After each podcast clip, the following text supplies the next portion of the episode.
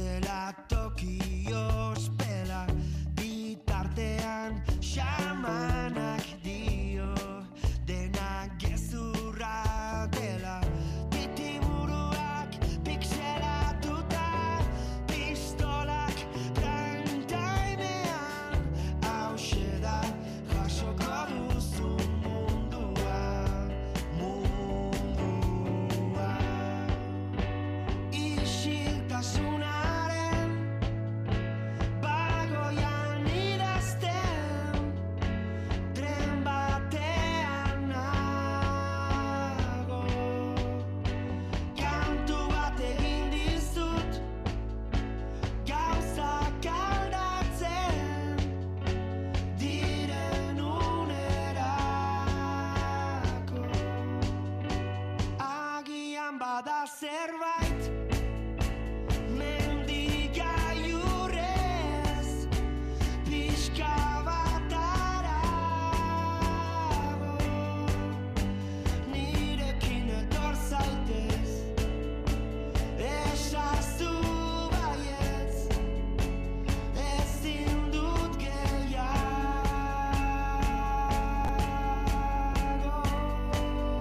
Gorka urbizu, tren bat abestia, horrela atorkigulako musikari nafarra, tren bat bezala zain zeundeten, eh? Gorka urbizuren zain zeundeten. Atzo bertan eguerdeko amabitan jarri dira, bere lehen kontzertu horietarako sarrerak. Salgai, minutu gutxian agortu dira Euskal Herriko kontzertu denak gainera, hori ikusita atzo iragarri genuen, arratsaldean jarriko dira beste kontzertu baterakoa, bueno ba, jarri dira horiek ere gaur, eta horiek ere amabietan agortu hortxe, hortxe, bueno, leku batzuetan, segitu kontzertuan agortuta gainera.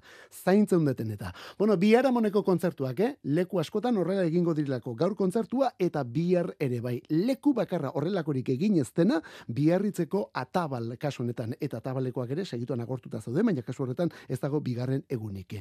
Beraz, ikusten duzu, mundu guztia mutilonen zai. Gorka urbizu, bigarren hasiera batekin ere topera dabilkigulako. Eta gorka urbizuren berri txarraken beste alde bat orain oreka kantua. Gaur bertan Bilboko kafe antzokian orekau horrela entzungo delako. Hemen modus operandi. Esnatu berria naizta ez dutirekin nahi libratu komen hauen atesorta. Leioekin aski zait ez dago inor gure zait jendez gainezka dagoen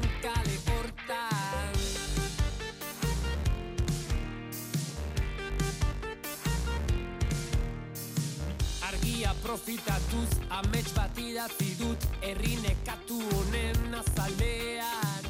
Ea irauten duen badakizu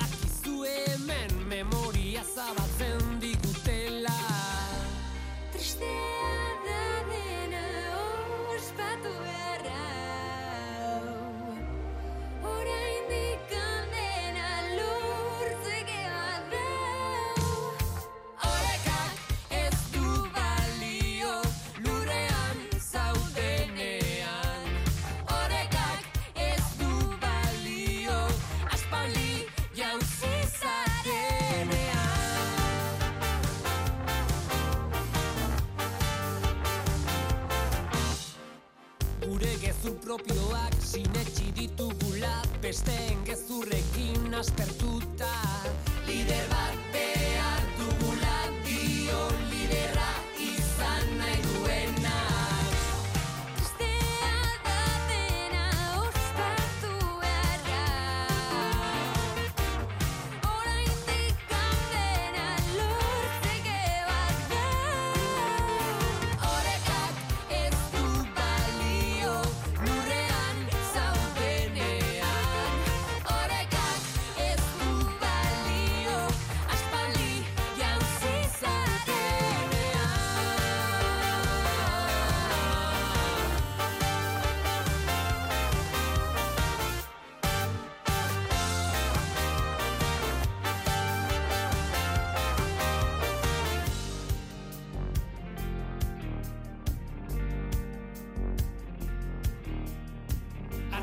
profitatu Zamets bat idatzi dut Herrinen katu honen azalean. Lider bat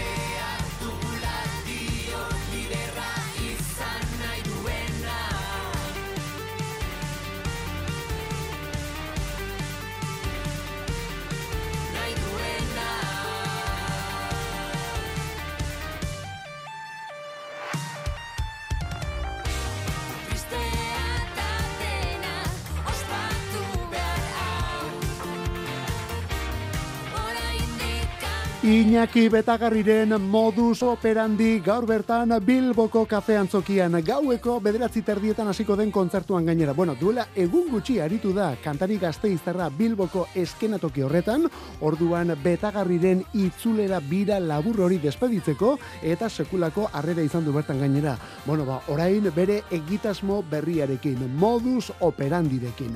Modus operandik disko berria duelako, atzo gaur izenekoa, atzo gaur izenekoa bikoitza da eta bi zati benetan nabarmen dituena. Lehen erdia bersioen diskoa da eta bigarrena kantu berriena. Kolaborazioak ere bai, Janus Lester edo Aiora Renteria besteak beste, eta horiekin batera berri txarraken oreka honen moldaketan danae riaino ere bai.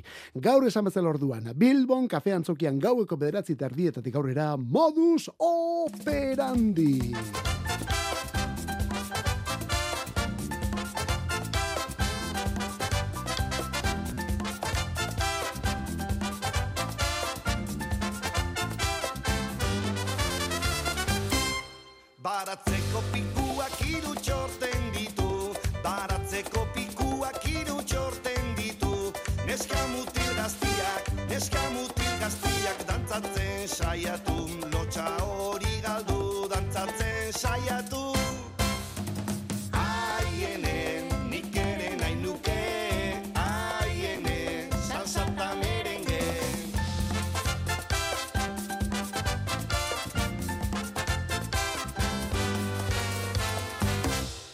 Coca-Cola.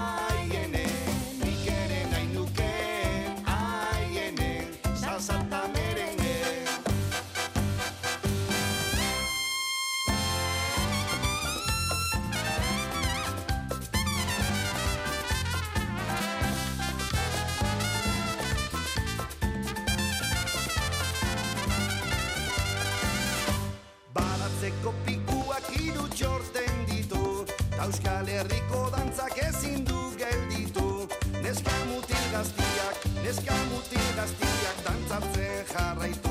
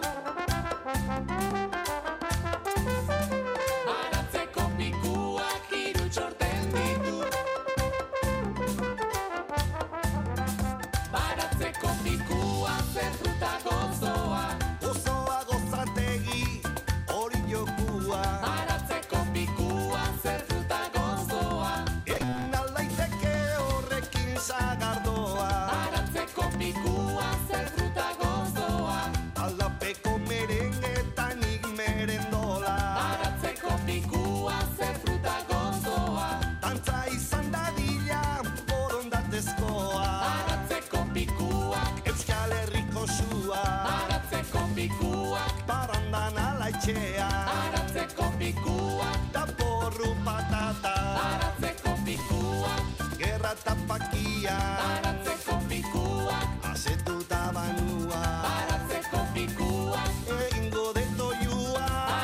Azken aste hauetan euskal musikan izan dugun ezkontza horietako bat, elkarlan horietako bat orduan aurre honetan, modus operandi batetik, hauekin batera, dana herriaino eta zer eta berri txarraken oreka moldatzen gainera. Bueno, ba, horti dator urrengo hau ere.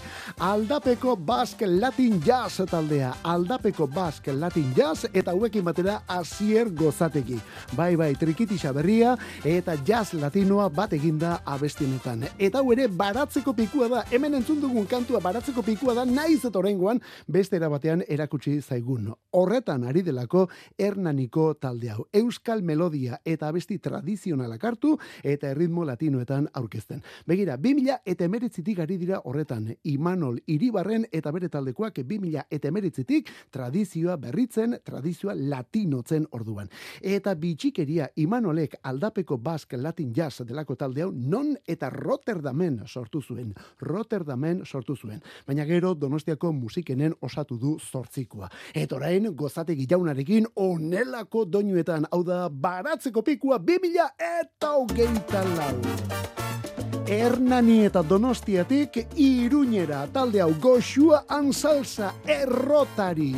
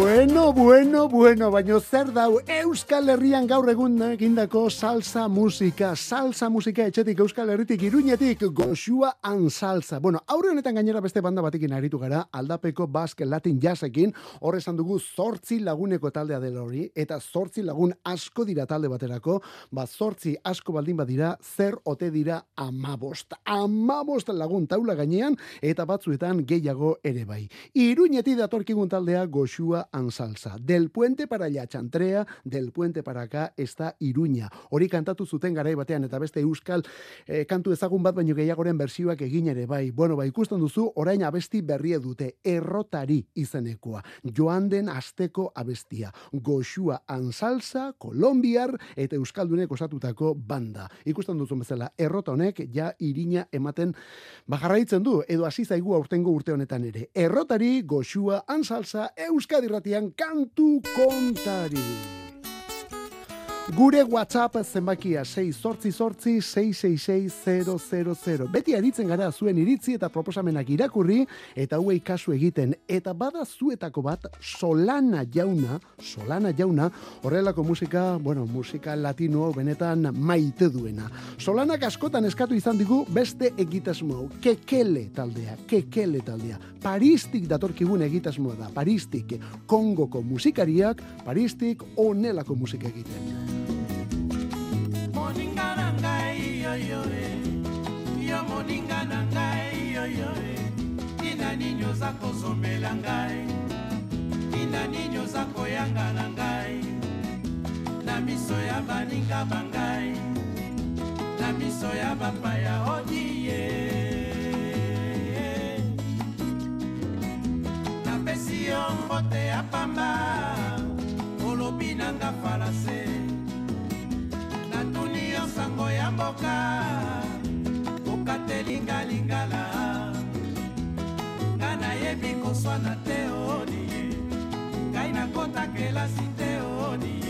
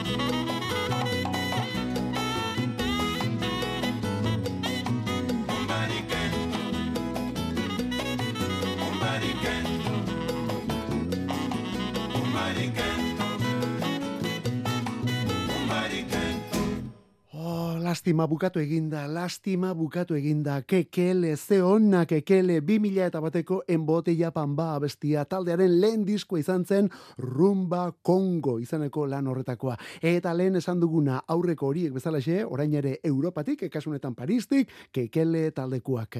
Europatik, baina Europaz kanpoko musikak landuz.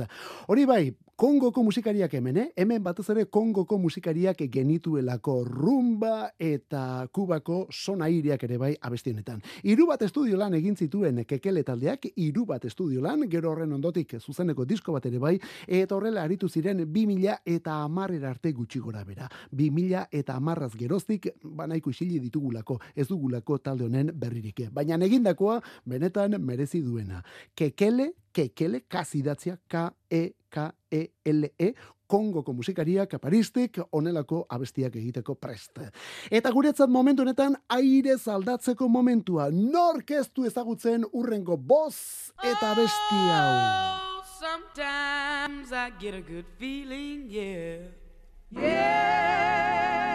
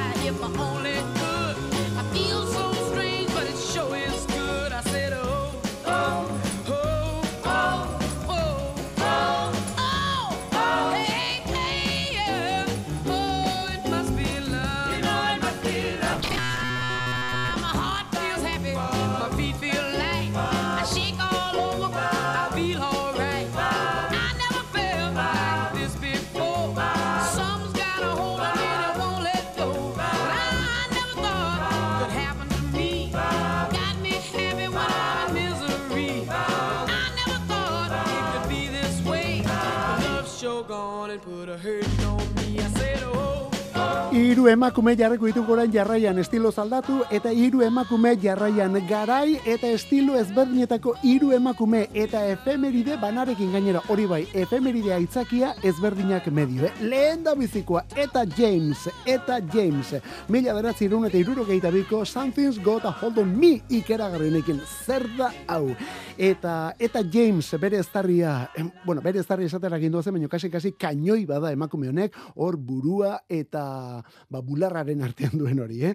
Abesti hau gainera aspaldiko izan arren etxeko gaztenek ere ezagutzen dute duela urte batzuk 2011 inguruan abitsi suediarrak eta floraida amerikarrak moldatu edo sampleatu zutelako zati hau levels eta good feeling delako kantuetan. Ezinbesteko pieza eta eta James zer esanik ez. R&B, soul, gospel eta horrelakoetan emakume honek etzuelako parekorik izan. Drogaren eskuetan erori zen oso gazte zela horrek erdira ekarri zuen bere musika gaitasuna, baina eta Jamesek egindakoa benetan distiratsua da. Mila beratzireun eta hogeita emezortziko urtarrilaren hogeita bostean jaio zen gaurko egunez, mila beratzireun eta hogeita emezortzien gero zendu, bi mila eta amabian. Eta eta James zendu zen urte berean...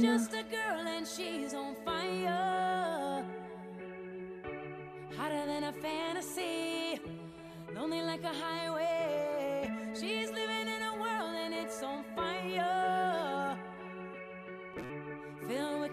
Catastrophe. But she knows she can fly away. Oh,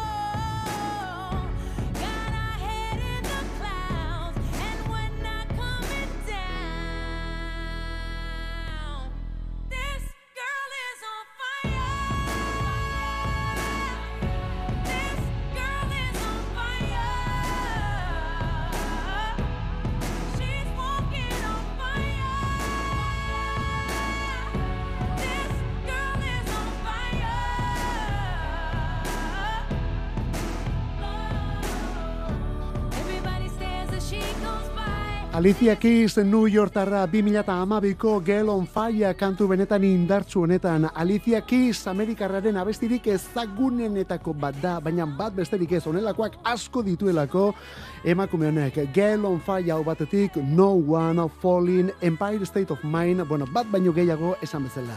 Izan ere, azken urte hauetan, bueno, azken urte hauetan onartu behar da oso emankor ez dabilela, baina 2000 eta batean, kasik milurte berri honekin batera, ezagutu genuen Alicia Keys, Son in A minor izeneko albunarekin. Eta lehen abestietatik ja, hor ezagutu zituen arrakasta zerrendak. Ba begira, gaur berrogeita hiru urte bete ditu kantari eta piano jotzaile eta musika gilonek. Bera da Alicia Keys.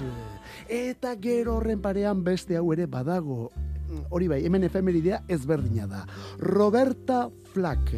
Zuzenean, irurogeita amarreko amarkadako soinura garamatzan klasiko honekin. Hau dau abesti puska. the first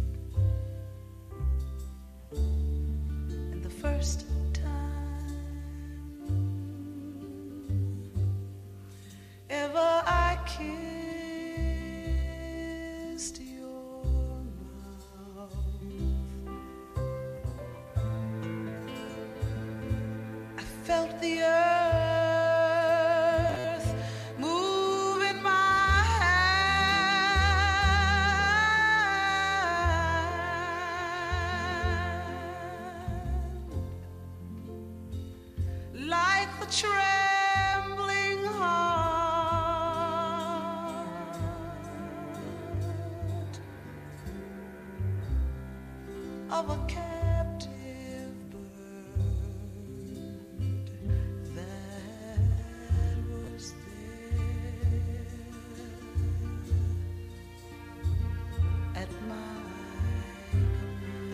Arratzalgirurak eta hogeita emezortzi Euskadirratia, kantu kontari musikeroak hemen zuzenean. Ostegun arratzalde honi beste ukitu bat eman aian, eta ean nola argitzen ditugun kantu honen kontuak? Alamo uzkoak dira eta bere moduko saltza badaukagu eta. Roberta Flack, kasunetan, mila beratzi eta irurogeita amabiko The First Time I Ever Saw Your Face abestiarekin, lehen da biziko aldiz zure aurpegia ikusi nuenean. Flacken ibilbide guztiko kanturik sonatuenetako bada. Kasik, handik urte betera egin zuen Killing Me Softly ura bezain sonatua bere garaian, eh? Eta The First Time honek bersio asko izan ditu hortik aurrera. Beste bat oso azpimarratua George Michaelek egin ziona esate baterako.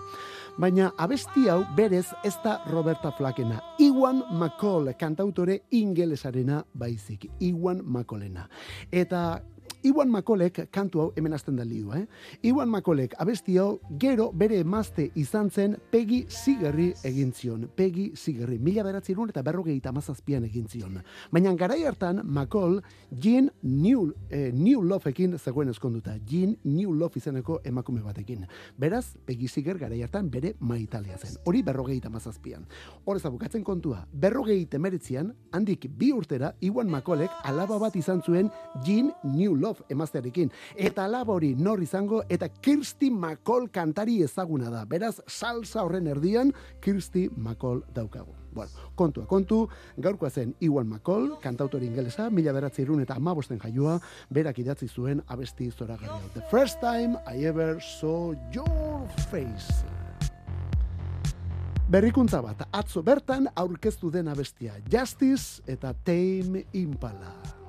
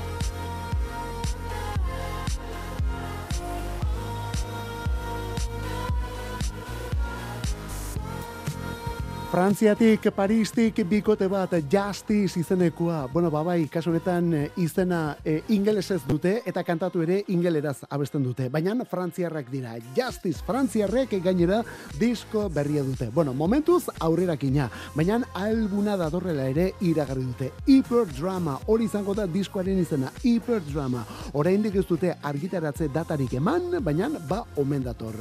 Ba hor ditugu Gaspar Og eta Xavier de Rosnay, Lambert berria hartuta hiperdrama. Eta ez hori bakarrik, aurtengo primavera sound jaialdian ere zuzenean arituko dira. Justice aurten Bartzelonan zuzenean. Baina disko berriaren albiste hori, ez dakit, frogaren batekin ilustratu behartzen, eta horretarako hemen dute abestia. One Night All Night izanekoa. One Night All Night. Zoragarria. E, eta gero, sorpresa. Abesti honetan, Justiceekin batera, Kevin Parker ari delako Kevin Parker, edo Tame Impala taldeko burua. Ze nolako abestia. Justice eta Tame Impala One Night All Night izanekoa. Bueno, esan duguna, Justice ingelesez arituaren Frantziatik, Paristik eta horren parean Al Objectif izeneko lauko bat erresuma batutik, hau da Mundo Aldrebes. Listening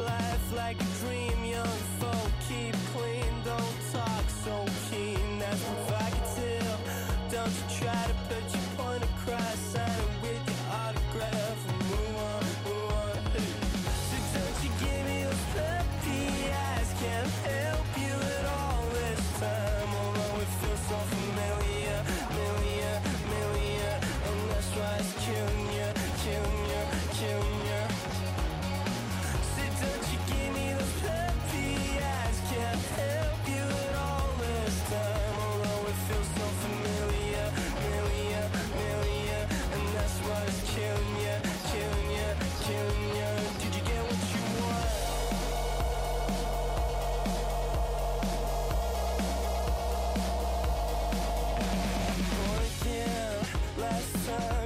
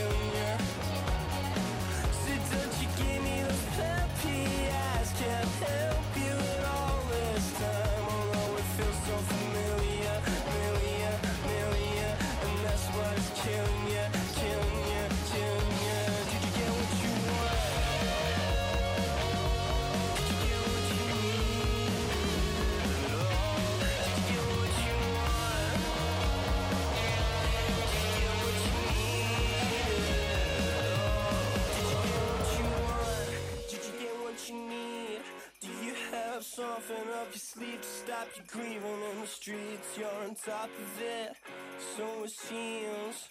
But this time your love won't cut in between. So don't Kategoria, kategoria, eh? Oh, zeinen laukote interesgarria eta laukote gazte, gazte, gaztea gainera. Litz irikoak dira. Oh, eta horrek beste zerbait gehitzen dio talde honi. Litz unibertsitate giroko iria delako. Beraz, gazte pilo bat bertan. Eta irurogeiko amarkadatik lotura handia izan duena musikarekin, batez ere rock mundiarekin. Han ospatzen diren jaialdiekin eta bertan egin diren zuzeneko guztiekin. Horietako batzuk argitaratu egin dira diskuetan gainera. Life at Leeds hori zenbatetan irakurri ote dugu eta zenbat artisten inguruan gainera. Bueno ba, hiri hortan Leedsen sortua da El Objectif izeneko laukotea. Saul Kane hori da, taldeko kantari eta liderra, 2000 eta hogeite iruan estrenatu ziren epe bat eta zenbait singleekin, eta orain iraupen ertaineko lan berria prostatu omen dute. Berriz ere epe bat. Martxoaren hogeita bian plazaratuko dute The Left Side, ezkerreko aldea izenekoa. Eta atzo aurrerakina erakutsi dute, eta zeinen kantu ederra gainera. Papi, bere izenburua. Pupi, idatzia papi, ezta? Kontuz talde honekin, hau da El Objective. Eta gaztetxo batzuetatik veterano berritzaile batzuen bila. Veteranoak izenetik hasita gainera. Grand Daddy, hori da taldearen izena, aitonatxo esango duguna. Aspaldiko partez berriz ere bueltan ditugu eta begira nolako soinua beraientzat hartuta. Honen izena Long as I'm not the on.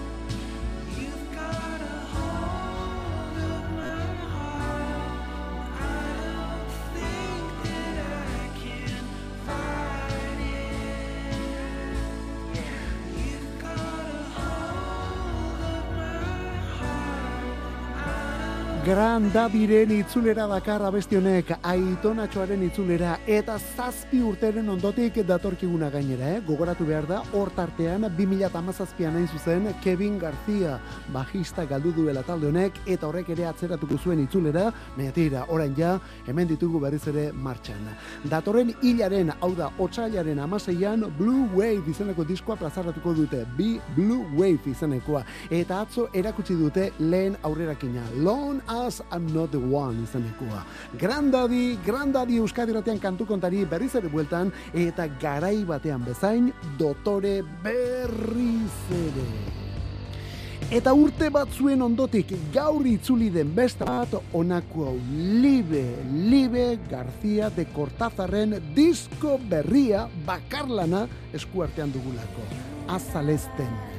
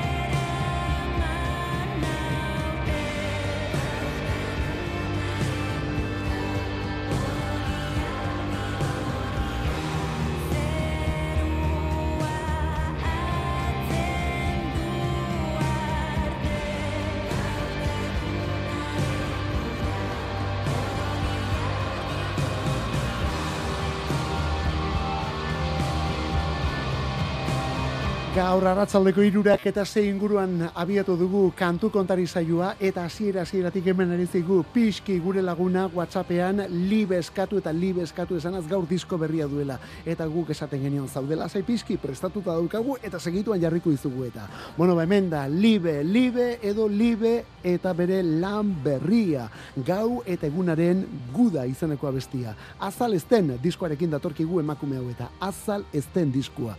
Gaur bertan plazaratu du libe gazteiztarrak bere bakarlan berria eta sei urte luzeren ondotik sei urte luzeren ondotik. Zertan aritu da libe sei urte hauetan? Bueno geldi ez da egon eh? ez da pentsatu ere. Izaki gardenakekin aritu delako eta pasadena hain berea duen egitasmoarekin ere nahikoa lan izan duelako. Pasadena berak igidatu duelako goitik bera orain ordea bakarbideari ekin da berriz ere. Berriz ere bakarka disko ilun eta eder batekin datorkigu. Bueno liberen musikak beti izan du iluntasun hori eta beti izan du edertasun hori ere bai oraingoan batez ere gainera zortzi abesti berri eta ia beste horren beste kontzertu ere bai. Lehen da biziko emanaldiak bi bertan lemoan, bi bertan lemoan arituko delako libe. Eta gero otsailaren bian gazteizko Jimmy Jassen ibilbiderekin batera. Gaur disko berria lan osoaren izena azal ezten.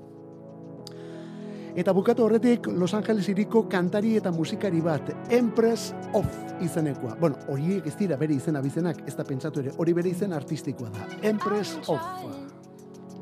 I wasn't trying to meet anyone.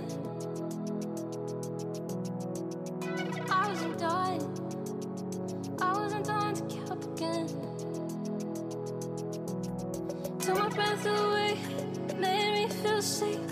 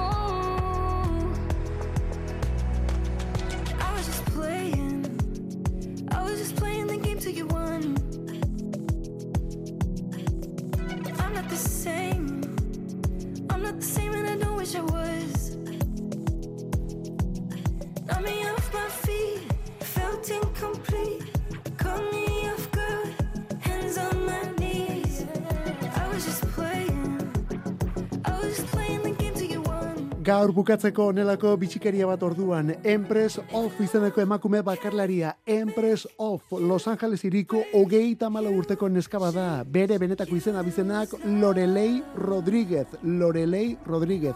Eta datu horrekin, eta bere kantuetan ingelesa bezala gaztelera erabiltzen duelarekin, ja lokalizatuta daukazu, bai, bera izatez Kaliforniarra delako, menan jatorri latinoko familia duelako. Empress of orduan.